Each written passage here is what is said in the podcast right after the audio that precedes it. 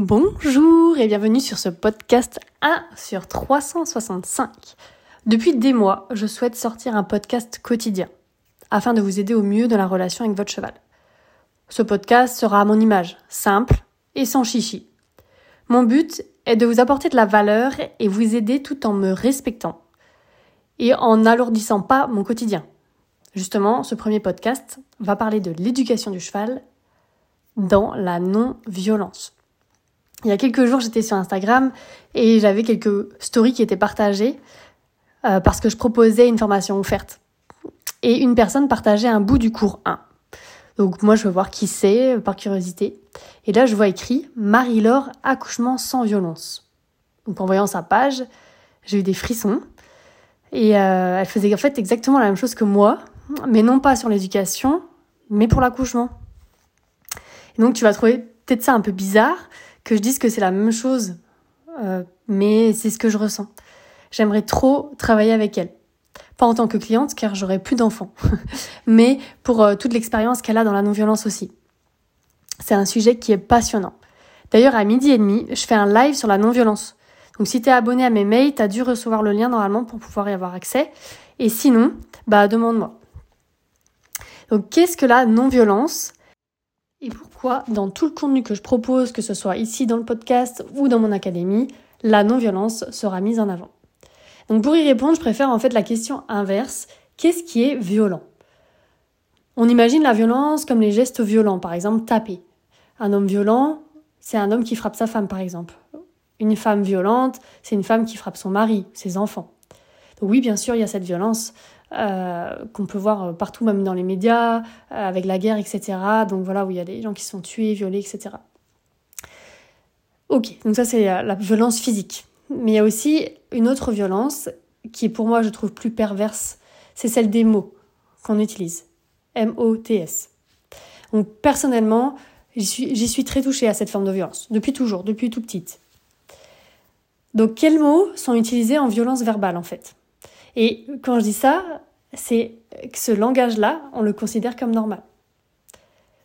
Il y a tu dois faire ça. Il faut que tu. il y a plein d'autres choses et on verra euh, au fur et à mesure hein, du podcast. On a 365 jours pour parler pas que de la non-violence, mais de l'éducation du cheval. Et comme c'est entrecoupé pour moi, tout ça, on en parlera en détail.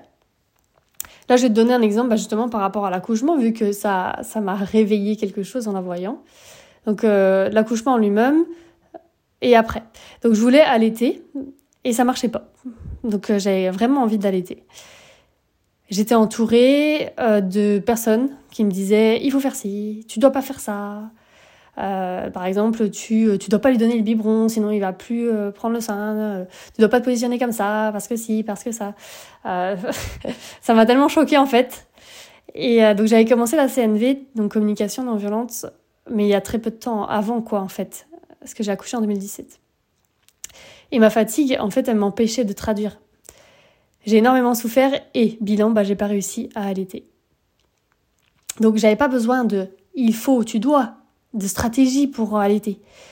J'avais juste besoin d'empathie, parce que déjà un accouchement et, tout ce que tu peux te raconter, j'avais besoin d'empathie et de repos. donc toutes les stratégies qu'on m'a données, bah n'ont servi à rien.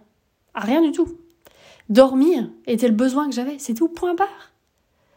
Bilan, j'ai loupé mon allaitement, j'en ai pleuré pendant des mois, enfin pas tous les jours, mais quand on en parlait, par exemple, tu vois, quand j'avais mes copines qui allaitaient ou quand les gens m'en parlaient, bah, j'avais la colère. Donc je l'ai plus aujourd'hui, grâce à cette non-violence et l'écoute empathique que j'ai pu recevoir. Et toi, dans ta relation avec ton cheval, y a-t-il de la violence verbale? Non? T'es sûr? Parce qu'on ne parle pas vraiment à notre cheval, on ne dit pas des choses. Enfin, on lui parle un peu comme ça, mais on sait très bien qu'il ne nous écoute pas. Mais quand on lui demande des trucs et tout, on ne lui parle pas trop, à part juste quelquefois des petits mots.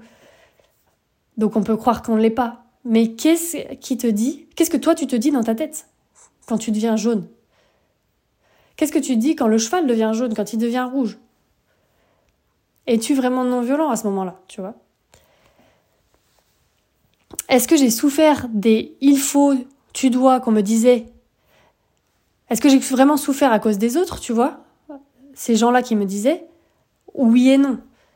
Je souffrais car moi-même je me le disais en fait. Et là, j'aurais eu besoin à ce moment-là qu'on m'aide à contacter cette partie non violente en moi. C'est pour ça que des personnes extérieures auraient quand même pu m'aider à contacter cette partie non violente et la développer encore plus, qui a eu du mal à ressortir chez moi quand j'étais fatiguée. On a été éduqués dans la punition-récompense, on en reparlera aussi, c'est pas le, sujet du jour. Donc même si avec conscience on peut placer la non-violence dans nos vies, et ce que, ce que je fais avec les chevaux, l'éducation qu'on a reçue quand on était petit, bah, elle ressort aussi au moment délicat. Donc là, par exemple, moi, dans une extrême fatigue et une vulnérabilité énorme, c'est-à-dire d'avoir son premier enfant, tu sais pas du tout quoi faire, tu as des peurs qui ressortent, tu vois. Et bah là, c'était un moment de vulnérabilité et du coup, la violence qui était en moi ressortait aussi dans mon langage envers moi-même. Donc dans ce podcast quotidien, on parlera de l'éducation du cheval, comment on peut faire les choses, mais aussi on va voir comment être avec notre cheval. Et être, ça va être en présence, en instant présent bien sûr, et non violent. Ça fait partie des valeurs de l'académie, la non-violence, le non-jugement. Donc on verra comment faire ça. Et vous verrez, on en parlera, à quel point cette non-violence amène justement à se sentir bien avec son cheval et avoir un cheval qui est épanoui près de nous. Donc je te souhaite une très belle journée. Je te dis à demain. Et pour ceux qui peuvent, à midi, si vous avez envie de discuter justement de cette non-violence un peu plus en détail, à midi. Bonne journée